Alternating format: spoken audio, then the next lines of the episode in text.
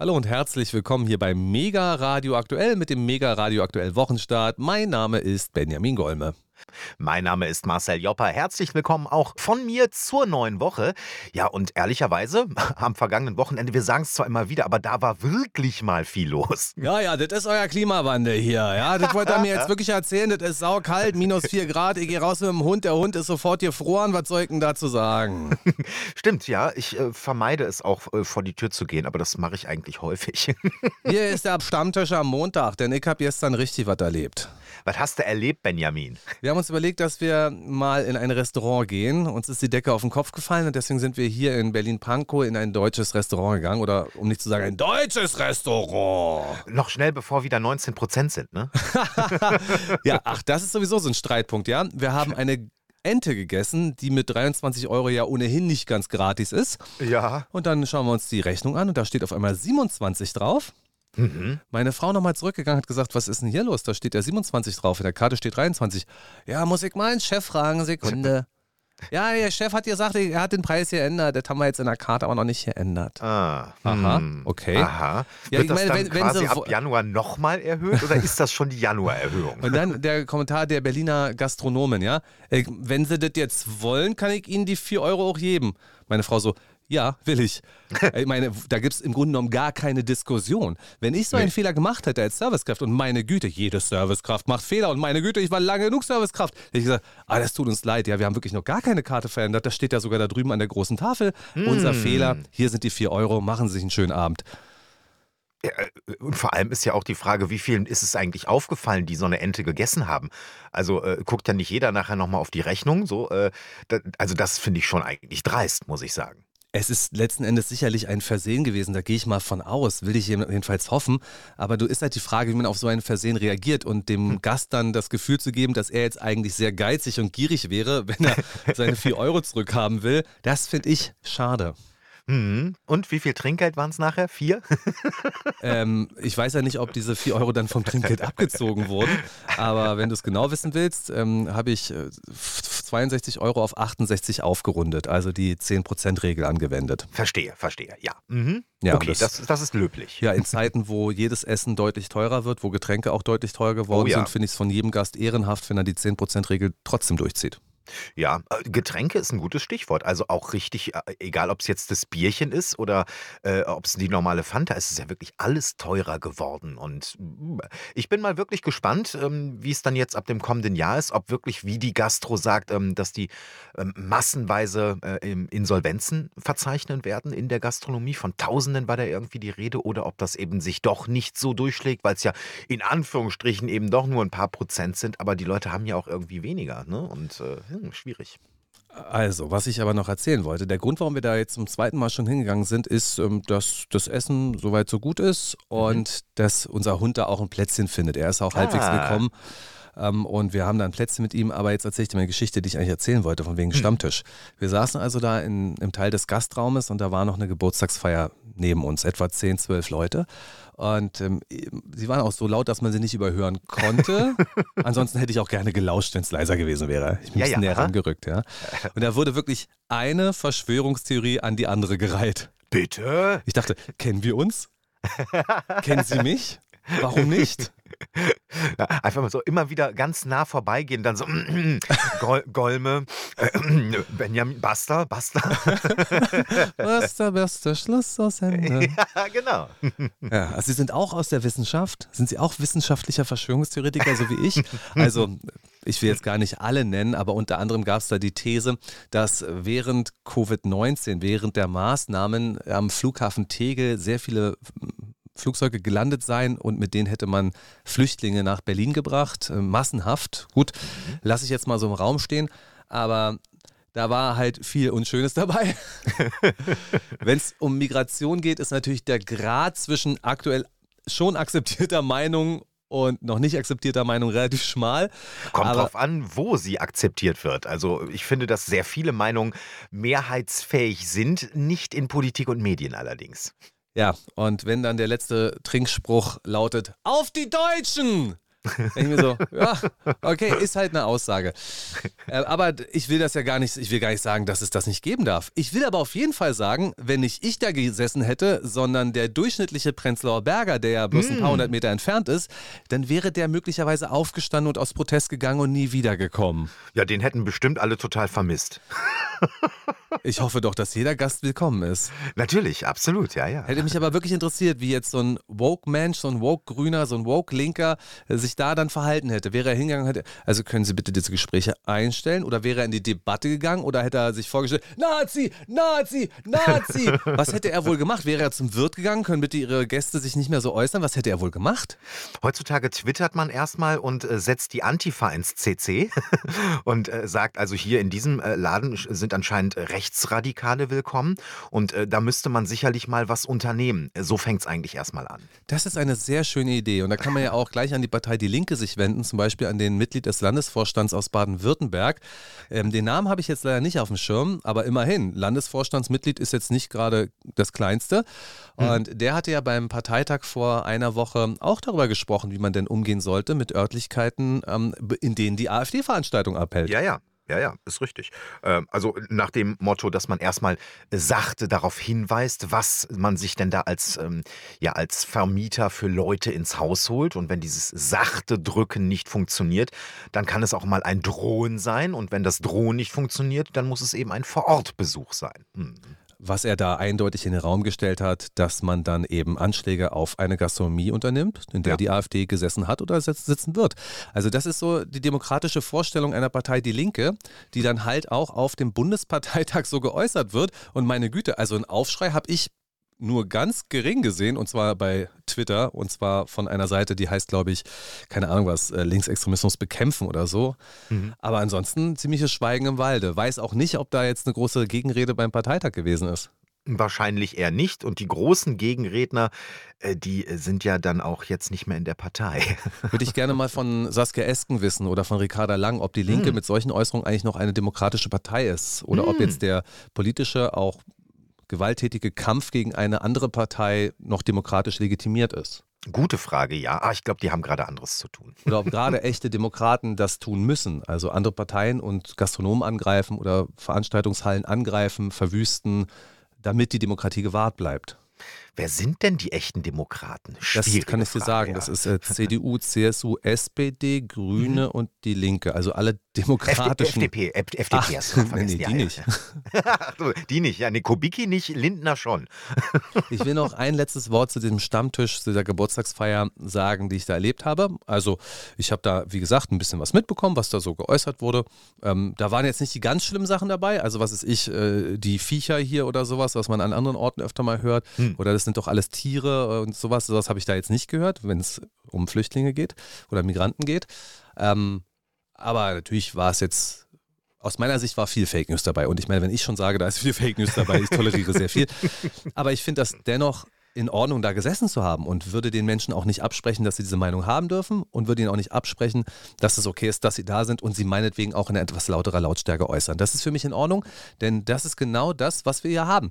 Diese Leute stehen doch für Millionen, die es ähnlich denken. Ja. Das ist doch der Punkt. Und da sind wir jetzt nämlich bei Wetten das. Oh ja, mhm, eine sehr, sehr charmante Überleitung. Ich hätte sie sonst auch gemacht. Warum? Warum passt das zusammen, Herr Jopper? Äh, weil, äh, ich sage mal, medial doch nicht unbedingt die ganze Folge Wetten das geteilt wurde, sondern hauptsächlich die Endaussage äh, unseres Moderators Thomas Gottschalk, der ja die letzte Sendung, also jetzt wirklich, aber auch wirklich die letzte Sendung ähm, Wetten das moderiert hat. Und er sagte, oder haben wir sogar einen Ausschnitt, bevor ich das hier jetzt alles vorwegnehme? Na, selbstverständlich, Herr Jopper. Das zweite deutsche Fernsehen präsentiert Thomas, den Dinosaurier Gottschalk.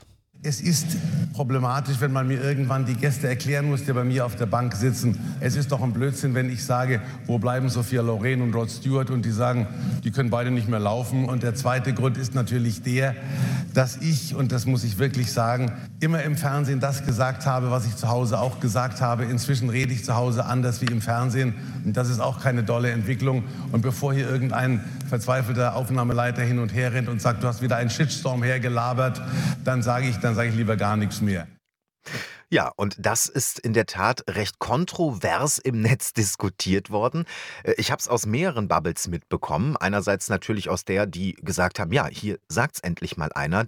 In der Öffentlichkeit kann man sehr viele Sachen nicht mehr sagen, die man sonst vielleicht zu Hause sagt. Da geht es natürlich um Kritik an der Regierung. Es geht vielleicht auch um Gendern. Äh, es geht um die Flüchtlingspolitik und, und, und. Ich glaube, gerade mit Blick auf Gottschalk, äh, der war ja in der Zeit, in der Vergangenheit immer wieder kritisiert worden, dass er zum Beispiel eben nicht gendert oder dass er die ein oder anderen als frauenfeindlich äh, gelesenen Witzchen gemacht hat. Ich glaube, dass es eher in die Richtung ging. Aber ja, und das hat schon irgendwie Parallelen zu deinem Stammtisch, den du da gesehen hast oder deinem Geburtstagstisch, weil auch da, glaube ich, viele sagen, oh, das, was wir hier äh, von uns gegeben haben, das könnte ich jetzt bei meinem Arbeitgeber vielleicht nicht sagen. Thomas Gottschalk sagte ja auch mehrfach, das ist hier eine Unterhaltungsshow und das ist, mhm. soll hier, der dient der Unterhaltung, wir wollen miteinander lachen. Ja, das ist auch absolut in Ordnung. Von daher würde ich mal sagen, Regierungskritik gehört da jetzt nicht unbedingt rein. Ah. Da muss er sich jetzt nicht zu Migrationspolitik äußern. Zur Energiewende kann er mal einen Witz machen. Schön, dass wir uns jetzt noch sehen. Wer weiß, wie lange ihr Fernseher noch läuft. Muss ja mal überlegen, Wärmepumpe oder Fernseher, was lasse ich heute laufen? Richtig. Frieren Sie lieber und gucken Sie wetten das. Das wäre doch ein charmanter Witz, den ich dann halt auch in Ordnung fände. Ja. Aber zu tief soll es nicht gehen. Hier bezieht es sich sicherlich auf sein Verhalten gegenüber Frauen und dass ihm vorgeworfen wird, dass er seit Jahrzehnten übergriffig gegenüber Frauen ist. Man kann natürlich auch manche Sachen so oder so deuten. Also zum Beispiel war ja die Rapperin, äh, Rapperin äh, Shireen David da. Die ist ja relativ jung, die ähm, zeichnet sich auch dadurch aus, dass sie immer sehr auffällig gekleidet ist. Also sie hat einen sehr großen Wiedererkennungswert. Sie hat an dem ähm, Abend wohl auch äh, gesungen zusammen ähm, atemlos durch die Nacht mit, ähm, na, wie heißt sie, mit unserer. Diese äh, andere Frau, die jetzt aber niemand andere. mehr kennt, weil wir alle noch Shirin David hören. ja, ja. Ist ja interessant, also was du ja aufmachst. Ja, stimmt ja eigentlich. Mhm. Ne? Wir reden ja hier über einen Generationenkonflikt. Darum geht es jetzt nämlich gleich, wenn Thomas Gottschalk auf Shirin David trifft. Die andere. Frau heißt Helene Fischer. Richtig. Äh, das Duett wurde, ich habe mir mehrere Kritiken nachher angesehen, es äh, ähm, wurde so gedeutet, als hätte eventuell Helene Fischer eine Wette verloren, dass sie dieses Duett singen musste. Ich selbst habe es mir nicht angehört. Das ist nur eine Kritik, die ich wiedergebe. Na und Shirin David, die saß dann eben nachher auch auf der Couch und wurde dann von Thomas Gottschalk äh, eigentlich, wie ich finde, relativ harmlos gefragt. Äh, äh Shirin, ich habe mitbekommen, du bist ja auch ein ganz großer Opernfan. Das hätte ich jetzt so gar nicht erstmal gedacht. So. Äh, das findest du harmlos ich finde das tatsächlich harmlos, weil wenn, wenn man eine 18, 19 oder 20-jährige junge Frau, die Rap macht, äh, fragt, äh, dass sie jetzt auf Opern steht, das hätte ich jetzt erstmal gar nicht gedacht. Ich, für mich ist das eine harmlose Frage, ja. Wow, äh, Herr Joppa, ja. herzlichen Glückwunsch. Du bist, ich wusste sowieso, dass du hier den alten weißen Mann spielst. Natürlich. Das bist du nämlich. Ich du bist wirklich so dermaßen von gestern. Ja, ich bin du bist es. ungefähr so gut vorbereitet auf dieses Gespräch wie Thomas Gottschalk auf Shirin David. ja, richtig. Du ja. denkst ja, dass sie jetzt quasi direkt aus der verdammten Krippe entsprungen ist. Du weißt ja genauso wenig wie Thomas Gottschalk über diese Frau. Du kennst ja ihr Alter gar nicht. Ja, äh, du kennst wahrscheinlich auch ihren beruflichen Werdegang nicht. Genauso wie Thomas Gottschalk ihn nicht kannte. Ich musste sie ja auch nicht interviewen. Ich finde diese Frage dennoch harmlos. Mhm. Wenn man jetzt äh, recherchiert hätte, natürlich, klar, ich meine, wir machen das ja auch, wenn wir irgendwo anders Gesprächspartner haben und sich dort irgendwo ein äh, musischer Background auftut, dann sollte man den natürlich wissen. Ähm, das äh, hätte man natürlich machen können. Ich persönlich, der den Background nicht kennt, wie die meisten anderen auch nicht und wie anscheinend auch Thomas Gottschalk nicht, sieht diese Frage erst einmal als harmlos an. Richtig.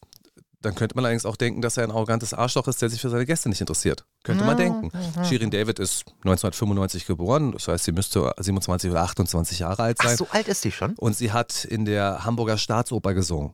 Nur mal so. Hätte man schon wissen können, ja, oder? Ja, das hätte man in der Tat dann wissen können, ja, das stimmt. Also sie spielt Und ich sag mal nur, was bei Wikipedia steht. Denn das könnte Thomas Gottschalk ja machen. Denn der biografische Teil von Shirin David bei Wikipedia ist wirklich kurz. Und da erfährt man dann, dass sie sowohl Geige spielen kann, als auch Klavier, als auch Oboe. Mhm. Dass sie Ballettunterricht genommen hat und dass sie eine kleine Ausbildung, würde ich mal schätzen, bei einem Jugendopern-Dings an der Hamburger Staatsoper gemacht hat und dann dort auch mehrfach gesungen hat. Und wenn dann jemand ah, zu dir kommt, ja, der also hm. vom Popularitätswert aller Menschen unter 35 ungefähr in der Galaxie schwebt, wo du noch gar nicht weißt, dass es die gibt, ja, also hm. der deutlich bekannter ist als du in einem gewissen Bereich der Bevölkerung und da nicht mal weiß, dass sie was kann oder dass sie auch noch was anderes kann als das, was du gerade gesehen hast, das mhm. deutet mal wieder auf das hin, was Thomas Gottschalk seit Jahrzehnten macht, sich nicht für seine Gäste interessieren, vordergründige Witze kloppen und in Fettnäpfchen treten. Und das meint er wäre ein Konzept und er meint, das wäre Meinungsfreiheit. Dabei ist es tatsächlich sehr große Oberflächlichkeit. Nichtsdestotrotz ist es ein Konzept, was bei vielen Millionen Menschen immer noch zieht und die natürlich explizit auch wegen Thomas Gottschalk einschalten. Und äh, ja, ich gebe dir recht, äh, er informiert sich, glaube ich, oder sagen wir mal so, er ist eher informiert über die Gäste, die er sowieso schon zum zehnten Mal auf der Couch hat. Das sind ja die äh, besagten von ihm vorhin äh, erwähnten Rod Stewart und, äh, ähm, und so weiter. Rod Stewart, Cher. Ja, genau. Und Sophia Loren. Sophia Loren, genau, richtig, die war's. Ja, äh, da sollte man sich natürlich für die Jüngeren dann auch schon, oder vielleicht hat er auch gedacht, ach komm, ist meine letzte Sendung, da lese ich mich jetzt nicht auch noch rein. es gab also mehrere Momente, die stark kritisiert wurden. Das mit der Oper habe ich jetzt auch sehr stark kritisiert, was Shirin David angeht. Sagt er auch, ich hätte jetzt nicht gedacht, dass du Feministin bist. Also so wie du aussiehst. So in der Art hat er beide Fragen eingeleitet. Ah ja ähm, das ist ein bisschen ein anderer Punkt. Also ich sag mal, wenn er jetzt sagen würde, für mich bedeutet Feministin, dass man zu sich selbst und seinem Körper steht und jungen Mädchen ein positives Körpergefühl vermittelt, das passt bei dir gar nicht, denn du siehst ja komplett durchoperiert aus mit deinen jungen Jahren. Du hast ja schon sehr viel machen lassen, wozu Shirin David auch steht. Wenn man das mhm. so argumentieren würde, wäre es zwar konfrontativ, es wäre durchaus eine Debatte über Feminismus. Was bei ihm aber rüberkommt, ähm, du hast hier irgendwie so sexy Klamotten an, du bist ein junges Ding, bist ja auch ganz hübsch, du bist ja ganz blond. Also so stelle ich mir Feministen nicht vor. Und so ist hm. es eben interpretiert worden. Ja, ich glaube, so kann man das in dem Fall auch interpretieren. Die Frage habe ich äh, gar nicht gehört. Wie gesagt, ich habe mir auch nicht alles angeschaut. Aber da gebe ich dir recht. Also, das ist so, wie stellt man sich denn tatsächlich eine Feministin vor? Also, ist eine Feministin eine, die jetzt irgendwie den Strickrock trägt und äh, äh, ansonsten nicht besonders farbenfroh unterwegs ist? Oder ist eine Feministin äh, beispielsweise äh, Luisa Neubauer? Ist das eine Feministin? Ist eine Sarah Wagenknecht eine Feministin? Oder ist es eine Shirin David? Also ich finde, da ist es auf Äußerlichkeiten äh, beschränkt irgendwie nicht so richtig gut gemacht. Und dann gibt es noch eine weitere Aussage und die möchte ich ganz gerne auch ziemlich genau vorlesen. Er hat sie auf Englisch getroffen.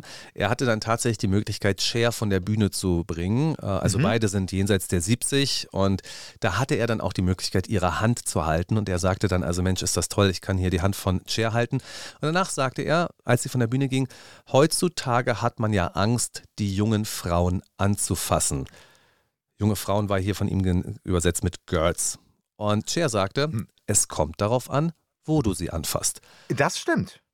Ja, und jetzt gucken wir mal in die Vergangenheit und wisst ihr Leute, wir sehen das alles im Kontext. Die 80er Jahre waren die 80er Jahre, die 90er waren die 90er Jahre, die Nullerjahre sind die Nullerjahre und diese Jahre sind gerade diese Jahre. Natürlich hat sich der gesellschaftliche Kontext verändert, aber Thomas Gottschalk war jahrzehntelang bekannt dafür, Steffi Graf auf das Knie zu fassen und zu streicheln, äh, ein Spice Girl zu küssen und dann eine Zeitlupe zu fordern, den Spice hm. Girls auf die Knie zu fassen, Sängern das Mikrofon zu richten. Eine Sängerin sagt dann, äh, nein, danke, da sind meine Brüste.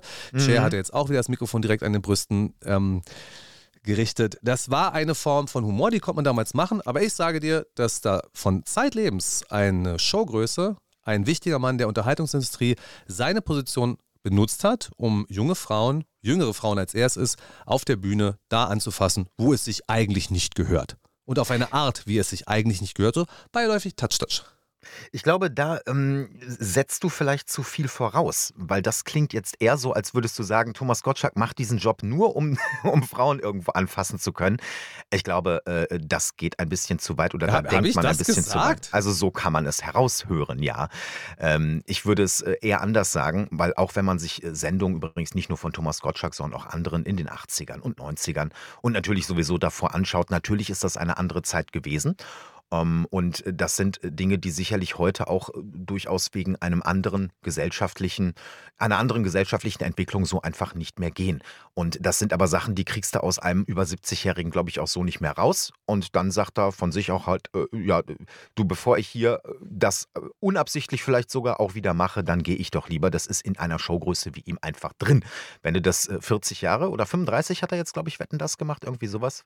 Äh, wenn du einen gewissen Moderationsstil hast, und dann wirklich äh, auf und ab dann wahrscheinlich die hinter den Kulissen laufen und wirklich äh, Schweißperlen auf der Stirn haben, weil du dies oder jenes nicht mehr machen kannst, weil du sonst eben auch den Shitstorm abbekommst, ähm, ja, dann ist vielleicht besser wirklich tatsächlich zu gehen. Also tatsächlich werde ich diese Sendung im Gegensatz zu Wetten das nochmal in Gänze mir anhören und werde gucken, ob ich das wirklich unterstellt habe. Was ich sagen wollte, war, dass er seine Popularität und seine Stellung auch genutzt hat, um Frauen anzufassen. Das heißt nicht, dass er diese Stellung nur angestrebt hat, um ah, ja. mhm. Frauen anzufassen. Das sehe ich ganz anders. Ja. Also, und jetzt kommt nochmal was ganz Überraschendes. Das klang ja so, als wenn ich jetzt total der Feind wäre von Thomas Gottschalk und Wetten das. Äh, ich fände es auch absolut in Ordnung, wenn er diese Sendung weitermachen würde und hm. wenn wir uns darüber austauschen würden. Denn natürlich ist das, was Thomas Gottschalk macht, auch bei vielen Leuten total in Ordnung. Und das äh, respektiere ich auch. Die finden das gut. Und wir könnten Thomas Gottschalk weiter so vorführen. Und er wird sich weiter so blamieren, wie er das getan hat. Denn die Frauen, die da gewesen sind, sowohl Cher als auch Shirin David, als auch Helene Fischer, die haben ihm ganz klar gemacht, wie sie dazu stehen. Und das ist genau das, was wir dann auch auf einer Bühne brauchen. Du sagst blamieren. Viele, die ich äh, online gesehen habe, wie gesagt, ich habe mir zwei Bubbles angeguckt, nämlich die Shirin David Bubble auf TikTok und die nicht Shirin David, sondern Thomas Gottschalk Bubble auf Twitter. Und da wird das alles andere als peinlich angesehen. Ähm, es ist eben durchaus auch eine Art von Spaltung, die man generell in der Bevölkerung sieht. Vielleicht auch eine Spaltung zwischen arm, äh, Entschuldigung, zwischen alt und jung, die es sicherlich auch in vielen Bereichen gibt, was das öffentliche Bewusstsein angeht. Ich würde es aber nicht generell als peinlich abtun. Also nicht alles, was Thomas Gottschalk macht, ist peinlich. Ganz bestimmt nicht. Äh, ich finde, er macht weiterhin eine großartige Sendung und ich habe mir, wie gesagt, viele Kritiken auch aus sogar, ja, teils linken Medien angeschaut, Print Medium. Äh, und die sind sicherlich auf das, was wir jetzt gerade erwähnt haben, auch eingegangen und auch mit dem Finger zeigend, dass man dies heute nicht mehr machen könne. Gleichzeitig soll es eine der besten jüngeren Sendungen gewesen sein, die Thomas Gottschalk gemacht hat, die, äh, die durchaus äh, sehr sehenswert gewesen sein soll. Und, äh, ja, Moment, du hast gesagt, Quoten. er macht eine grandiose Sendung hm. und jetzt sprichst du aber in hm. irgendwelchen Konjunktiven. Das heißt, du hast sie gar nicht äh, äh, gesehen. Deswegen, ja, habe ich ja gesagt. Ich habe sie ja nur in Auszügen gesehen und äh, ich zitiere ja deswegen auch die Kritiken, die ich gelesen habe. Wieso lässt du dir eine so großartige hm. Sendung entgehen? Äh, weil ich unterwegs gewesen bin. Ich war auf dem Weihnachtsmarkt. Es gibt die Mediathek. Wirst du es dir in den nächsten Tagen nochmal anschauen? Äh, nee. Schlicht und ergreifend keine Zeit oder sagen wir mal andere Priorisierung, sagen wir es mal so. Hm. Also, gut. Vielleicht ja, gucke ich mir das Duett nochmal an zwischen Shirin David und äh, Dings. Ja, ja, also über das Niveau und den Unterhaltungsgrad der Sendung werden wir dann heute nicht reden. Schließlich habe ich eine Dreiviertelstunde gesehen und du nix. Hm. Ähm, Na, nix ich, nicht. ich hoffe, dass äh, Herr Gottschalk diese Versprecher, die er da äh, immer macht, dass er die selber einbaut und dass er halt irgendwo hinguckt und sagt, ja, also dann moderiere ich das jetzt in die Kamera. Haben wir hier eine Kamera? Und dann redet er da äh, komplett in die Leere des Raums, weil er da nämlich keine Kamera hat, jedenfalls keine, die an war. Ich hoffe. Aber das kenne kenn ich schon von ihm vor zehn Jahren. Das hat er vor zehn ja. und vor 15 Jahren ganz genauso gemacht. Ja, sehr gut. Also ich hoffe, das ist entweder Traditionspflege oder vielleicht ist es sogar Absicht, dass er halt eben auch Schweighöfer mit Schweinsteiger verwechselt äh, dann fände ich das richtig. Schweigsteiger hat er, glaube ich, gesagt, oder? Ich weiß ja, gar nicht. Genau. Haben wir das im Ton? Äh, nee, wir haben doch, kannst du gerne reinhören. Hören wir nochmal rein hier. Komm, wir nehmen ja auch Abschied von einer Showgröße. Und ja, er hat uns viel bedeutet. Und ja, diese Sendung hat uns allen viel bedeutet. Wir haben sie geschaut. Zur Bedeutung von Wetten, das können wir gleich noch was sagen. Aber vorher haben wir diesen Versprecher jetzt mal. Matthias Schweinsteiger als Frank Farian. Hier ist Bastian Schweigsteiger meine, mit, mit Anna Ivanovic. Schweighöfer, Schwein, Schwein. Yeah. It's too much. Warum heißen nicht alle Müller? So. so. Die Familie Schweigsteiger. Ja, also jetzt nochmal versöhnlich. Es war natürlich ein Lagerfeuer der Nationen. Das war zu Zeiten, wo es irgendwie nur Fernsehsender gab, die du an äh, wenigen Fingern abzählen konntest.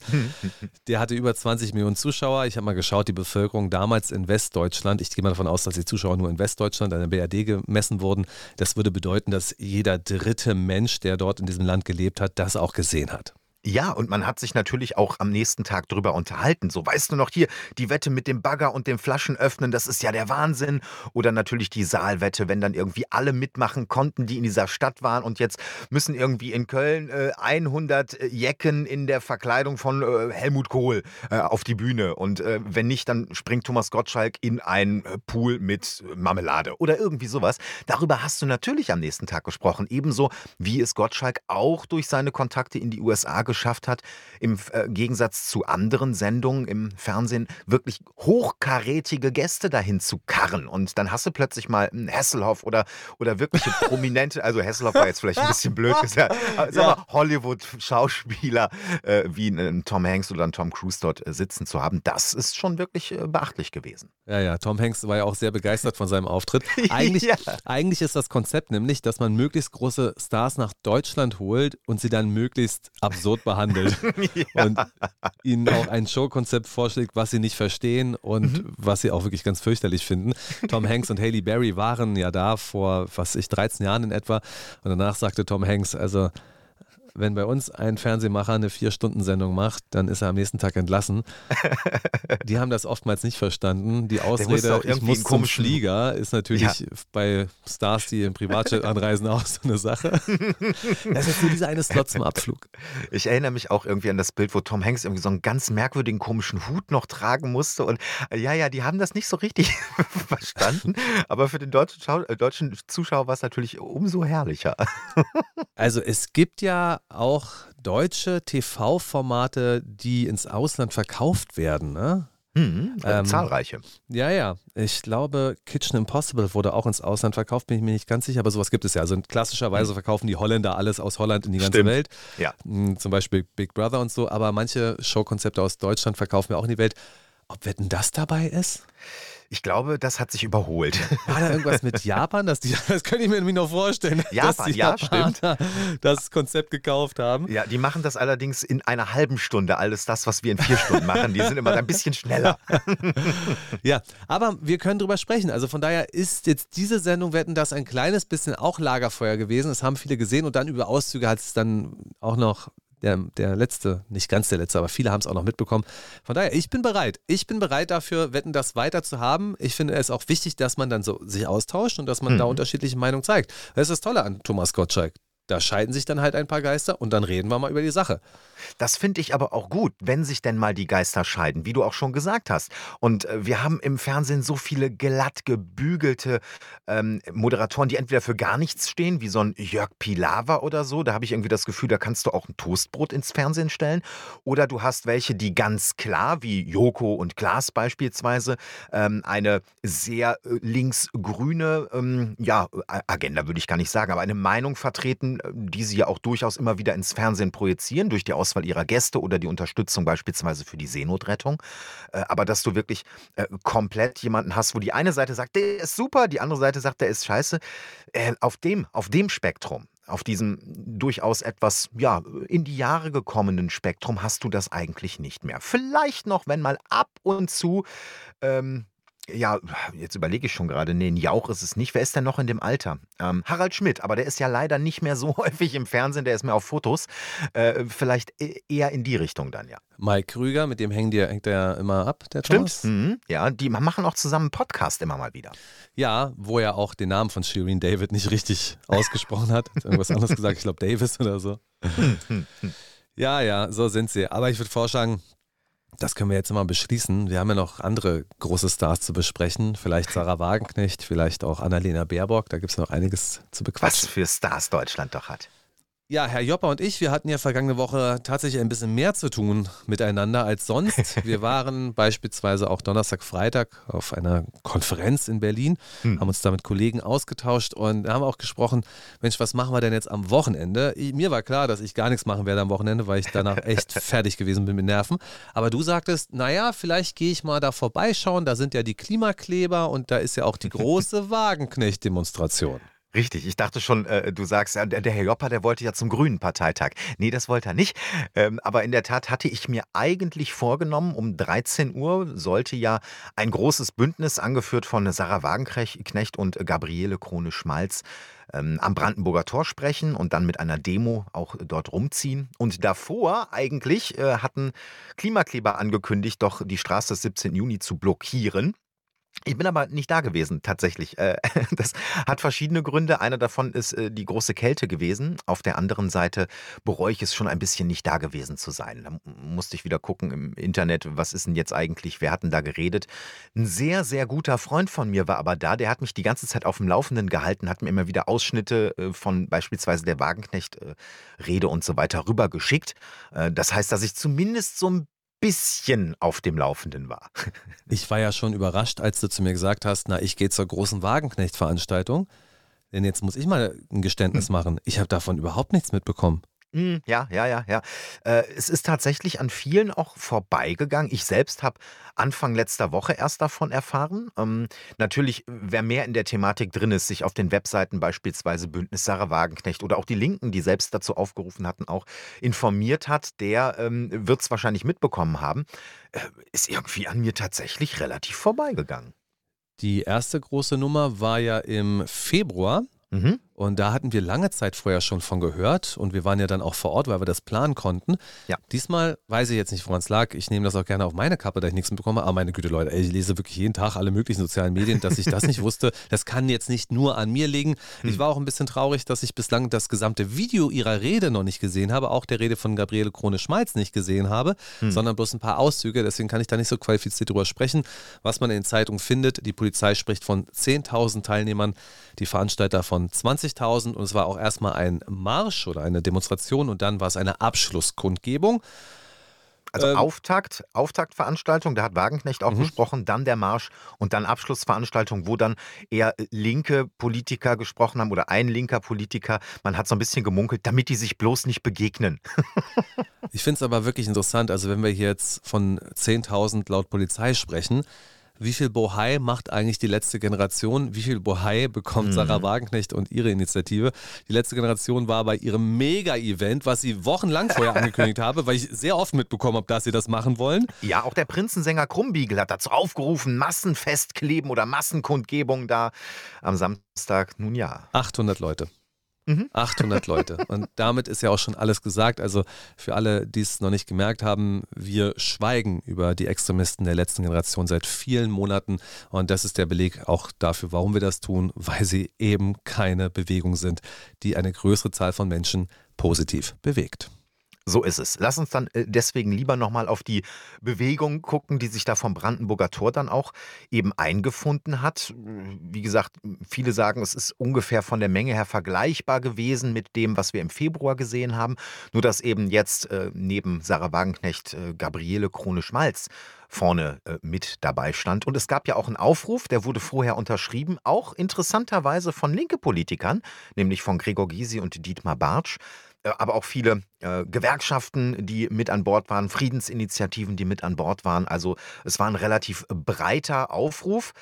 Eins hat man aber im Gegensatz zum Februar ganz offen sofort gemacht. Man hat gesagt, man möchte weder mit der AfD noch mit, so hieß es, sonstigen rechten Vereinigungen zusammen marschieren oder da zusammen das auf die Beine stellen. Also da wurde äh, doch recht eindeutig ein Teil ausgeschlossen. Hm. Ja, mir war es aber im Februar auch deutlich genug. Also Wagenknecht hatte damals in ihrer Rede auch gesagt, dass man natürlich nicht mit solchen hm. Kräften zusammen möchte. Stimmt, äh, diesmal wurde es halt schon vor, hm. im Vorfeld gemacht bei dem Aufruf, ja. Dann hören wir noch mal rein in einen Teil der Rede von Sarah Wagenknecht am Samstag. Was ist das für eine absurde Politik? Die Menschen in der Ukraine, die brauchen doch nicht immer mehr Waffen. Die brauchen endlich Frieden und dafür braucht es Verhandlungen und Friedensgespräche und Kompromissbereitschaft. Und auch um das zu fordern, sind wir heute hier. Ja, insgesamt hat äh, vor allem die Grünen, aber äh, generell die Bundesregierung natürlich ordentlich ihr Fett wegbekommen. Äh, also ich glaube, ähm, dass äh, die Grünen sicherlich äh, keine Anhänger unter den Zuschauern äh, dort gehabt haben. Als ehemalige Friedenspartei natürlich ein unglaubliches Desaster, als sehr ehemalige Friedenspartei. Nein, und Sarah Wagenknecht hat wirklich sehr, sehr deutliche Worte immer wieder gefunden. Es ging also viel um die Ukraine, es ging dann auch um Israel. Zur Ukraine muss man schon konstatieren, dass das, was Frau Wagenknecht jetzt seit längerer Zeit sagt und wofür sie auch hart kritisiert wird, teils diffamiert wird. Sie wird ja als Zarenknecht bezeichnet, ja, ja. also mhm. letzten Endes als russisch kontrollierte Politikpuppe in Deutschland. Nun ja, auf jeden Fall hat sie in dem Punkt recht behalten, dass es nicht danach aussieht, dass die Ukraine eine Möglichkeit hat, diesen Konflikt militärisch zu gewinnen. Nein, definitiv nicht. Und äh, viele, die das vorher schon gesagt haben, wie Wagenknecht, denen gibt die Zeit jetzt natürlich auch nochmal zusätzlich recht. Und äh, sie entrechtet quasi damit äh, beispielsweise einen Hofreiter oder äh, mehrere Bundestagsabgeordnete, ähm, die eben immer weiter aufrüsten wollen, die die Ukraine immer mehr militärisch ausstatten wollen. Und äh, wir haben es an so vielen Stellen schon gesagt, aber trotzdem, nichtsdestotrotz, diese Frontlinie hat sich in diesem Jahr nur marginal verschoben und äh, es sterben jeden Tag weiterhin Menschen dort. Deutschland plant laut Rundfunk Berlin Brandenburg im nächsten Jahr für Rüstung 85 Milliarden Euro auszugeben. Die versprochenen Hilfen für die Ukraine, da gibt es eine Summe, die kann man nennen, die steigt von 4 auf 8 Milliarden, also eine Verdopplung, wobei das natürlich nicht das Ende der Fahnenstange ist. Das ist das, was jetzt schon zugesagt ist und dann kommen natürlich immer neue Pakete im Laufe der nächsten Monate dazu. Und ähm, das ist halt vor dem Hintergrund schade, dass wir hier nicht bloß über Geld reden. Wir reden auch nicht nur darüber, dass die ukrainischen Flüchtlinge, die in Deutschland leben, natürlich auch das deutsche Sozialsystem belasten. Wir reden nicht nur darüber, dass das für uns ein Problem ist, wenn wir kein russisches Gas bekommen. Das sind jetzt erstmal so die fiskalischen Probleme, die wir mit dieser Angelegenheit haben. Wir müssen darüber reden, dass wir davon ausgehen müssen, dass die ukrainischen Flüchtlinge in Deutschland oder in anderen Teilen Europas lieber in der Heimat leben wollen würden. Und wir müssen auch darüber reden, dass niemand in diesem Krieg sterben möchte. Die einen kämpfen ihn erbittert und wollen ihn gewinnen. Wenn sie es nicht können, dann sollte man ihnen Bescheid sagen, dass sie lieber aufhören sollten, auch von hm. ukrainischer Staatsführung. Das heißt, äh, die Spatzen pfeifen das dermaßen von den Dächern, dass es dort zu einer Lösung kommen wird. Und die Lösung wird dann so aussehen, wie wir es schon seit langer Zeit vermuten. Wir bei unseren Formaten ohnehin seit langer Zeit vermuten, dass die Ukraine Staatsgebiet verlieren wird. Temporär, aber doch auch eher für Jahrzehnte. Das will natürlich in Deutschland, in der deutschen Regierung niemand hören. Vergangene Woche war ja auch ein digitaler G20-Gipfel und äh, da soll vor allem aus deutscher, äh, von deutschen Vertretern äh, noch einmal massiv in Richtung Russland gewettert worden sein und dass man sofort diesen Krieg beenden müsse. Und darauf hat Wladimir Putin relativ locker gesagt, ähm, ja, er hat übrigens, das ist sehr bemerkenswert, er hat nicht erstmals, aber doch recht prominent ähm, nicht von einem Militäreinsatz oder von äh, sonstigen Formulierungen, die er sonst gebraucht hat, sondern er hat auch von einem Krieg gesprochen. Er hat von dem Krieg in der Ukraine gesprochen und äh, er hat zusätzlich gesagt, dass diese Tragödie jetzt enden müsse und dass er immer zu Verhandlungen bereit gewesen wäre. Ähm, dann war dieses Gespräch übrigens erst einmal beendet beim G20-Gipfel. Ja, wir wissen allerdings den äh, Standpunkt der Ukraine. Zelensky hat immer wieder gesagt, Verhandlungen kann es nur geben, wenn russische Truppen vom gesamten Staatsgebiet der Ukraine, so sagt er, abgezogen werden. Und das würde für ihn natürlich auch die Krim sowie alle Ostgebiete der Ukraine beinhalten. Und das ist im Moment nicht so eine, ich sag mal, äh, von Russland bevorzugtes Szenario. Das Spannende ist ja, dass zunächst mal vermutet wurde, dass Präsident Putin plant, die gesamte Ukraine einzunehmen und deswegen auf Kiew zieht. Und dann wurde ja sein großes Scheitern konstatiert. Und Bachmut sei ja letzten Endes auch, Entschuldigung, nicht Bachmut, sondern Butscha sei ja letzten mhm. Endes auch eine Strafaktion gewesen, weil die russischen Truppen so frustriert gewesen seien, weil sie nicht bis nach Kiew gekommen sind und dann hätten sie eben dieses Kriegsverbrechen da begangen. Das ist ja so die westliche Lesart, die nach meinem Dafürhalten noch bis heute so gilt. Mhm. Ähm, man kann es aber auch anders sehen. Wir wissen gar nicht, was sein Kriegsziel gewesen ist. Gut, Sie haben es auch mal ausgerufen, also Niederringung der faschistischen Regierung irgendwie so. Mhm. Ähm, aber man kann natürlich auch strategisch vermuten, dass von vornherein das russische Kriegsziel gewesen ist, äh, die Gebiete, die ohnehin schon russisch dominiert gewesen sind, zu äh, vergrößern zu sichern und eine Landverbindung zur Krim aufzubauen. Mhm. Dann hätte er seine Kriegsziele jetzt weitestgehend erreicht und wäre dann auch bereit, Verhandlungen einzugehen. Ja, äh, absolut. Aber wie gesagt, äh, ich, und ich fürchte halt, äh, dass die Ukraine an sich diesen Verhandlungen zu diesen ja, möglichen Szenarien nur zustimmen wird, äh, wenn der Westen auf die Ukraine einwirkt. Also das heißt äh, beispielsweise die USA, die sagen, ja, jetzt müsste verhandelt werden. Aber auch das habe ich an anderer Stelle schon mal gesagt. Egal wie eine Lösung nachher aussieht, eine Nachkriegslösung, ich bin mir ziemlich sicher, dass ein Präsident Zelensky da keine Rolle mehr spielen wird. Das Sprachrohr der Ukraine in Deutschland ist natürlich die Bild-Zeitung mit Paul Ronsheimer mhm. oder auch Julian Röpke.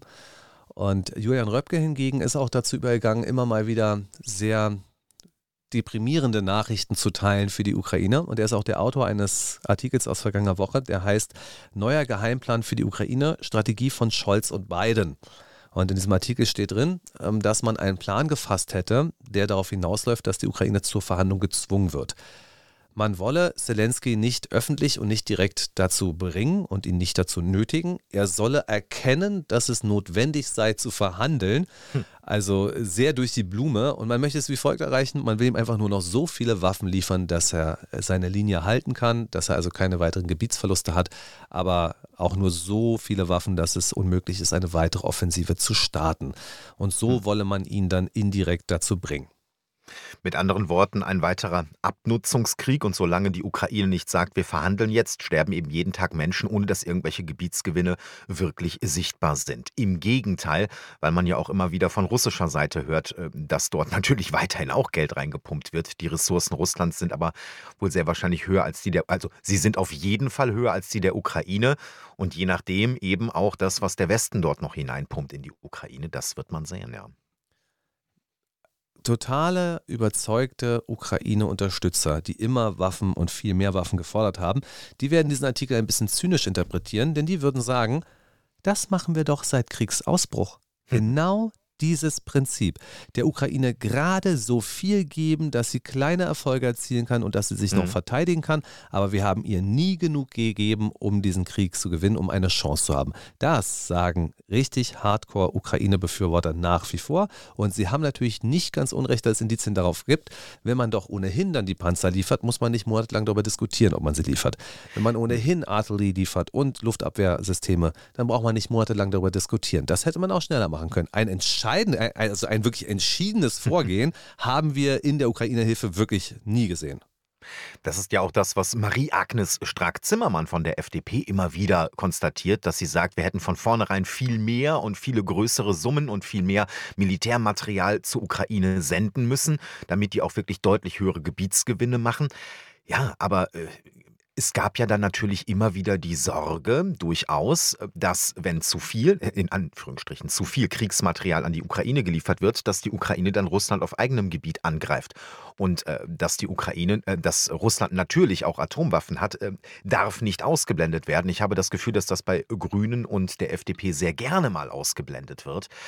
Ähm, ich glaube, dass es darauf hinauslaufen wird, was wir bereits seit Monaten, vielleicht sogar seit Jahren gesagt haben, es wird einen Verhandlungsfrieden geben und die Ukraine wird Gebiet verlieren. Ja. Interessant ist ja, warum das so gemacht wurde, warum man es mal so stückweise gemacht hat. Da gibt es ja viele Thesen zu. Mhm. Eine These kann natürlich die sein, dass man Russland in einen lange anhaltenden Krieg verwickeln wollte, der dann ja auch die Europäische Union von Russland trennt und mhm. die Wirtschaftsbeziehungen der Europäischen Union und Russland egalisiert. Die existieren Klar. jetzt praktisch nicht mehr.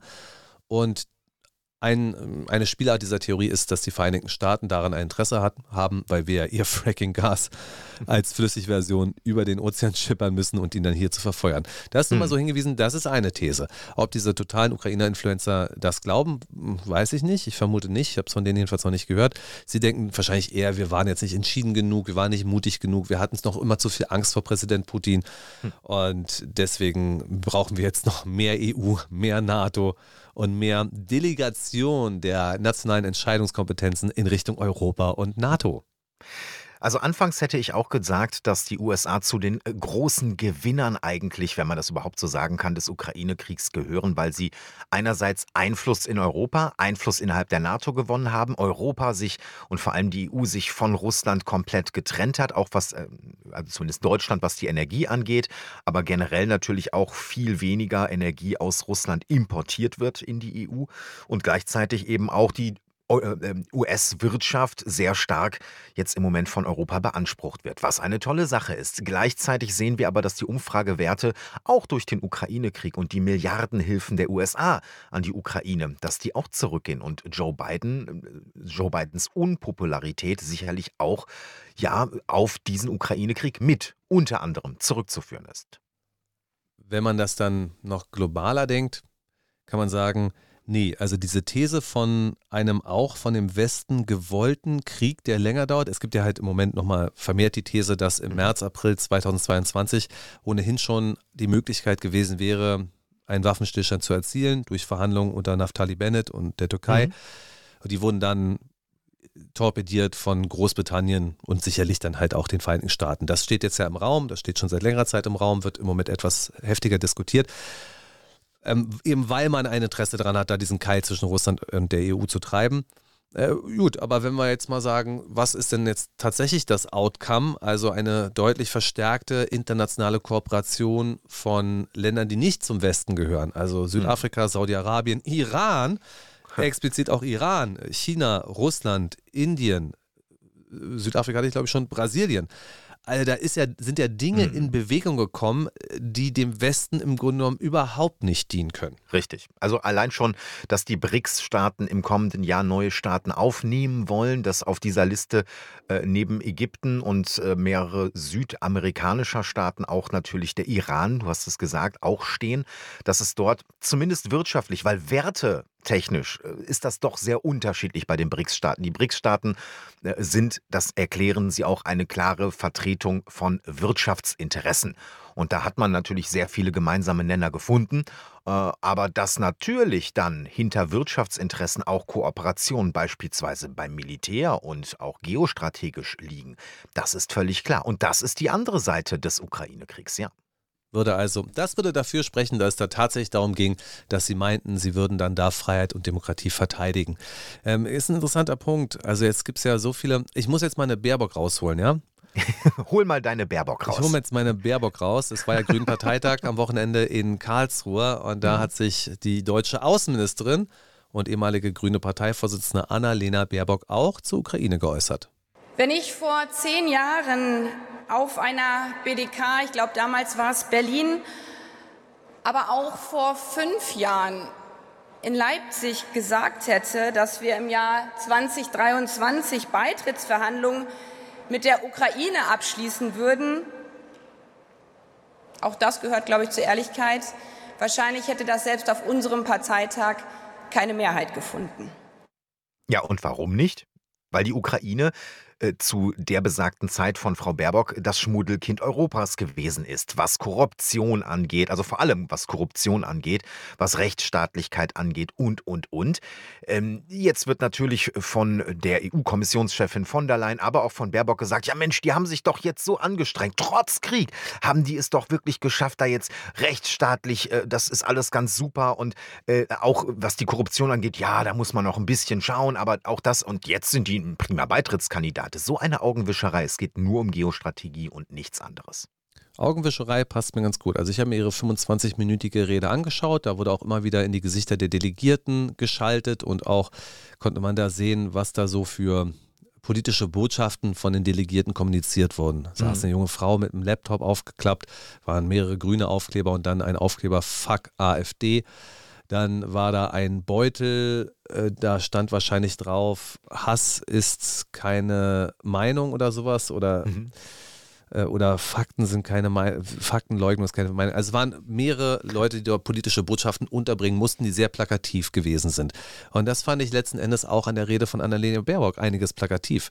Wenn sie jetzt sagt, also vor zehn Jahren hätten wir uns das nicht vorgestellt, ähm, da frage ich mich, und jetzt habt ihr die Probleme von vor zehn Jahren gar nicht mehr. Jetzt glaubt ihr, dass die Ukraine sich verändert hätte. Jetzt glaubt ihr, hm. dass das auch rechtsradikale Denken in Teilen der Ukrainer sich verändert hätte, das nationalistische Denken, das denkt ihr jetzt wirklich. Und dann sprach sie also von dieser wunderbaren äh, Geschichte mit dem Euromaidan und dass wir alle sehr ergriffen gewesen sind, als da überall die Europaflaggen gehisst wurden. Naja, okay, da wart ihr sicherlich ergriffen, aber was war denn als rechtsextreme Paramilitärs diesen Konflikt weiter geschürt haben und den Maidan mhm. übernommen haben und dann ja dafür gesorgt haben, wie es dann weitergegangen ist. Wart ihr dann auch ergriffen als rechtsextreme Paramilitärs, die ja danach in die Regierung gekommen sind und die auch heute Teil der ukrainischen Streitkräfte sind? Mhm. Seid ihr davon ergriffen? Und das blenden sie aus. Das ist dann egal, weil wer gegen meinen Feind ist, der ist mein Freund. Und das ist eine Denkweise, die die Grünen perfektioniert haben in diesem Konflikt und sie meinen, das wäre alles komplett egal. Aber hier am Ende noch irgendwie ein AfD-Büro beschmieren, aber drüben mit dem rechten Sektor zusammen die Europahymne singen. Ja, äh, und das ist äh, das wird ja immer so weggewischt. Also egal, ob das jetzt auch von der Tagesschau gezeigte rechte Abzeichnen bei ukrainischem Militär ist oder äh, wir haben mittlerweile schon eine ziemlich gute Aufarbeitung der Vorfälle damals im Gewerkschaftshaus in Odessa oder auch ähm, sehr ansehnliche Theorien, was Scharfschützen auf dem Maidan angegangen ist. Davon will die Bundesregierung nichts wissen. Sie möchte darüber auch nichts hören, nichts sagen. Das existiert für die quasi nicht damit sie weiter eine Begründung haben, die Ukraine und die Regierung, die da natürlich auch Teil dran hat, äh, zu unterstützen. Und äh, das hat meiner Meinung nach nichts mit irgendwelchen Werten zu tun, die doch von den Grünen immer so hochgehalten werden. Wenn sie jetzt also der Ansicht ist, dass die Beitrittsverhandlungen zu einem Abschluss gekommen seien, so in etwa war ja die Wortrede, ähm, ich habe nochmal geschaut, das ist jetzt noch nicht der Fall, es soll wohl für Dezember geplant sein. Äh, wenn sie das wirklich durchziehen, wenn sie das wirklich durchziehen, ein Land im Krieg in die Europäische Union zu holen, dann kann ich versprechen, dass das den erheblichen Widerstand einiger Menschen in diesem Land und auch in anderen Ländern zur Folge haben wird. Und erneut ist es ihnen egal, ob ihre Kriterien noch gelten, sondern sie stellen ihre politischen Wünsche und Entscheidungen über die Kriterien, die eigentlich gelten. Die Kopenhagener Kriterien für einen Beitritt der EU lauten unter anderem äh, institutionelle Stabilität, demokratische und rechtsstaatliche Ordnung, Wahrung der Menschenrechte sowie Acht und Schutz von Minderheiten. Und äh, das kann ein Land im Krieg nicht gewährleisten. Wir wünschen der Ukraine, dass der Krieg vorbei ist und dann können sie sich um diese Themen wieder kümmern. Also beispielsweise keine oppositionellen Medien mehr verbieten und ähm, eben auch nicht gegen andere Kritiker so vorzugehen, wie sie das zum Teil tut. Wirtschaftliches Kriterium, eine funktionsfähige Marktwirtschaft und die Fähigkeit, dem Wettbewerbsdruck innerhalb des EU-Binnenmarkts standzuhalten. Alles nicht gegeben, natürlich nicht. Es gibt ja auch durchaus Beobachter, die sagen, solange die Ukraine im Krieg ist, ist es eh ausgeschlossen, äh, dass es dort äh, zu einem EU-Beitritt kommen kann. Das hat den ganz einfachen Grund, dass äh, wenn ein EU-Land sich im Krieg befindet, die anderen EU-Länder natürlich einen Bündnisfall haben und dort eingreifen könnten. Und da diese viele EU-Länder, die meisten auch NATO-Mitglieder sind, hast du plötzlich einen NATO-Bündnisfall. Und das würde den Konflikt so krass krass verschärfen, dass das quasi außer Frage steht, weil dann nämlich auch tatsächlich Bundeswehrsoldaten äh, irgendwo dann auf der Krim äh, demnächst kämpfen könnten, theoretisch gesehen. Ähm, und ganz offiziell gesehen, dass das eher nicht zur Debatte steht. Gleichzeitig haben wir aber einen sehr groß angekündigten Wiederaufbaufonds, äh, in dem der Westen da einzahlt. Also ich gehe eher davon aus, dass es natürlich Beitrittsverhandlungen nach einem Krieg geben kann. Und dafür muss eben erstmal ein Waffenstillstand, dafür müssen Friedensverhandlungen hin. Äh, und da könnte natürlich ein Druckmittel auf Zelensky sein, dass man sagt, okay, äh, ja, ihr dürft beitreten, aber zuerst hier, hier muss ein Frieden her. Und dann haben wir noch die Übernahme der gemeinschaftlichen Regeln, Standards und Politiken, die die Gesamtheit des EU-Rechts darstellen. Also auch die ukrainischen Gurken sollen normiert werden. Aber wer kontrolliert das eigentlich jetzt im Krieg? Von daher ist das hm. komplett illusorisch. Man braucht darüber auch gar nicht sprechen. Man kann sagen, es könnte ja ein Fernziel sein, wenn in der Ukraine Frieden herrscht. Dann können wir darüber sprechen, ob die Ukrainer das wollen. Dann befragen wir erstmal das Volk. Und zwar, wenn da keine Kalaschnikow mehr im Rücken steckt. Denn hm. heute brauchen wir das Volk nicht befragen. Du weißt nie, wer anruft. Ist das der Geheimdienst oder ist es ja. ein Markt- und Meinungsforschungsinstitut? Ja. Ich würde da nicht drauf vertrauen. Das ist doch die Problematik. Von daher ist das Augenwischerei. Es ist politischer Wille, das jetzt zu tun, weil man ja so vieles schon getan hat, um Russland und Putin zu barbarisieren. Muss man jetzt ein positives Zeichen dagegen setzen und das ist dieser Beitritt in der Europäischen Union. Aber es hat wirklich nichts mit Realpolitik zu tun und das sollte man den Leuten nicht verkaufen. Denn ansonsten hat man die gleiche Enttäuschung, die man seit Jahrzehnten in der Türkei hat. Und ehrlicherweise habe ich beim Grünen Parteitag da aber auch mehrere Themen entdeckt, die äh, ja ähnlich mit Augenwischerei behandelt wurden. Beispiel Flüchtlingspolitik. Also wenn da zum Beispiel äh, es heißt von den Grünen, äh, uns belasten nicht die Geflüchteten, es fehlt den Kommunen einfach an Geld das muss man mal sacken lassen, weil ja, äh, also dass es den Kommunen an Geld fehlt, ist richtig. Warum fehlt es denn an Geld? Häufig wegen der Belastung durch Geflüchtete. Aber das scheint für die Grünen irgendwie, äh, das sind unterschiedliche Paar Schuhe. Sie blenden einfach alles aus. Ich habe noch eine ja. Baerbock. Ohne die Verhandlungen darum werden wir das Grundrecht auf Asyl, verbindliche Verteilung und auch die staatlich organisierte Seenotrettung kaum erreichen können weil wir können es nicht alleine in einer EU der 27. Ich bin wirklich wütend, wenn ich das höre, aber du zuerst, Herr Hörper. Äh, die grüne Jugend hat hier eigentlich vom, äh, von der Partei gefordert, dass es einen Antrag geben soll, dass man sich nicht an den Verhandlungen zu einer Verschärfung der äh, EU-Flüchtlingspolitik, dass man sich daran gar nicht erst beteiligen dürfe und dass es das natürlich gar nicht geht. Und fand ich interessant, wie Annalena Baerbock darauf geantwortet hat. Sie hat gesagt, ja, aber wenn ich nicht mitverhandle, also ich, Annalena Baerbock, dann überlasse ich die Verhandlungen ja beispielsweise meinem Kollegen aus Ungarn. Und das kann ja hier wohl keiner wollen. Das ist genau mein Stichwort. Sie steht also vor über 800 Parteitagsdelegierten und die tragen ja den Parteitag dann auch in ihre Kreisverbände und erzählen. Da setzt du ja auch die Meinung. Da wird zwar auch diskutiert, auch kontrovers diskutiert, aber da setzt du auch die Meinung und die Politik der Partei. Mhm. Und du bildest deine Mitglieder eigentlich auch dort. Wenn du denen aber kompletten Sand in die Augen streust, den gleichen Sand, den sie sich selber schon seit Jahren ins Gesicht schmeißen, dann wird es ja nicht besser. Diese permanente Wiederholung von Lügen und Falschdarstellung geht mir dermaßen auf den Zeiger. Mhm. Zu behaupten, dass wir eine europäische Politik in Sachen Migranten hätten und haben können, ist für mich eine Lüge, eine ja. Augenwischerei und ein Sand ins, in die Augen anderer Menschen reinwischen.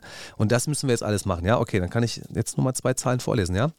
Und die kommen von der Europäischen Union. Die müssen es wissen. Die sollten es ja hoffentlich wissen, D-Statis oder E-Statis, das heißt. also, da haben wir hier Asylanträge 1990 bis 2022. Im Jahr 2022 waren es 962.000 und in Ungarn 45. 45.000? 45. Und auch die waren wahrscheinlich gar keine 45, weil man in Fünfer-Schritten aufrundet. Also jetzt haben wir zum Beispiel die Zahlen aus Ungarn. Da haben wir September 5, August 0. Mhm. So, Ungarn hat ja auch gesagt, äh, dass Ungarn, wenn überhaupt Flüchtlinge aufnimmt, äh, dass auch keine arabischen Flüchtlinge sein dürfen, wenn ich recht informiert bin. Also diese Flüchtlinge, die aufgenommen werden, das ist irgendein Sonder, Sonder, Sonderfall und du kannst davon ausgehen, sie sind christlich. Das war's für heute mit dem Mega Radio aktuell Wochenstart. Vielen Dank, dass Sie dabei gewesen sind. Nochmal kurz zur Anmerkung. Das ist natürlich meinungsstark, manchmal ironisch, manchmal satirisch. Ich hoffe, wir hatten aber die Fakten korrekt beisammen.